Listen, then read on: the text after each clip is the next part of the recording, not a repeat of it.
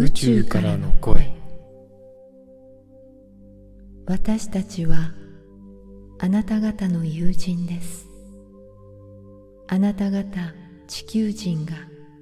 どこから来てどこへ行こうとしているのかその真実を伝えるために遥かな宇宙からやってきました。We are your friends. We have come from the far cosmos to tell you the truth about where your earthlings are from and where you are bound. 宇宙の誕生の前にまず大いなる存在の大いなる思いがありました思いはかげろうのようにゆらゆらと揺らぎそのうちかすかなうなりが生じました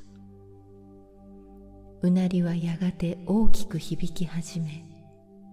響きはほのかに輝き出しそしてついには眩しい光となって広がっていきました Before the cosmos was born, in the beginning was the great thought of the great being. The thought flickered and shimmered,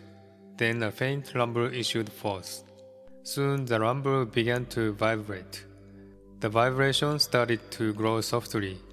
expanding into a dazzling light. 光は少しずつその波長を下げ次々と次元の違う宇宙を生み出していきましたそしてようやく時間と空間によって形作られた